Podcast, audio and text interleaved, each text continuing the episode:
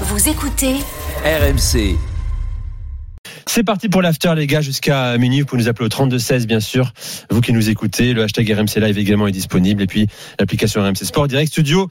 Igor Tudor, donc, interview euh, accordée à nos confrères de, de l'équipe, hein, dans laquelle il explique globalement sa méthode de travail. Euh, il compare ses expériences italiennes et françaises, le niveau des deux championnats. Fait un bilan également de la saison de l'OM. On va évoquer tout ça avec vous. D'abord, question extrêmement simple. Qu'est-ce que vous retenez spontanément de l'interview d'Igor Tudor? Daniel.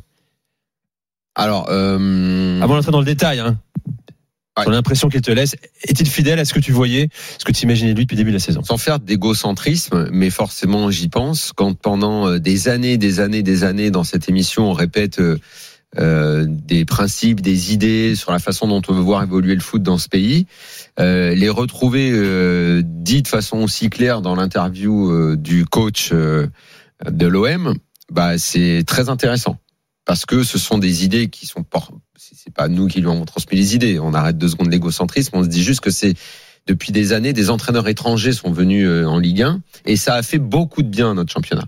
Ça a permis d'ailleurs à nos coachs de se remettre en question, de discuter, de débattre et, euh, et, et d'avancer. Quand je lis l'interview de Tudor, qui est profondément marqué, au même titre que d'ailleurs que son président Longoria, euh, par la Juve, mais la Juve, euh, bonne période, pas celle qui, euh, depuis euh, quelques mois maintenant, euh, a sombré dans des affaires euh, qui lui ont valu cette punition des, des 15 points et de, et de transferts un peu foireux, mais pas non plus la Juve qui a décidé, qui a, qui a pris un virage très négatif que j'avais d'ailleurs annoncé à l'époque au moment du transfert de Ronaldo.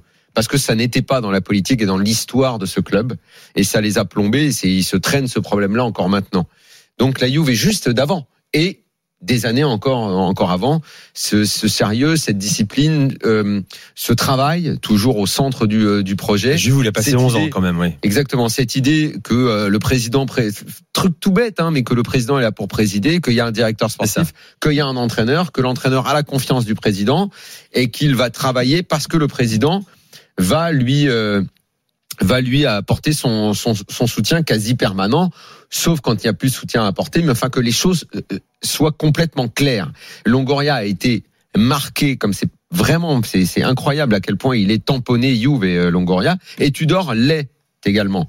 D'ailleurs, au fond de moi, je les soupçonne un petit peu tous les deux d'avoir pour rêve de retourner, Mm. enfin, d'être un jour là-bas. Mais pour l'instant, ils sont à l'OM. Tant mieux pour l'OM et je pense tant mieux également pour notre championnat. Donc ça, c'est le premier impact. On parlera du reste après. Peut-être que Stéphane, Stéphane, a été aussi. lui par autre chose. Mais moi, le premier impact, c'est ça que j'ai eu dans l'interview. Moi, ce qui m'a marqué, c'est l'idée de la culture de l'effort, évidemment. C'est son Mm. credo, la culture de l'effort.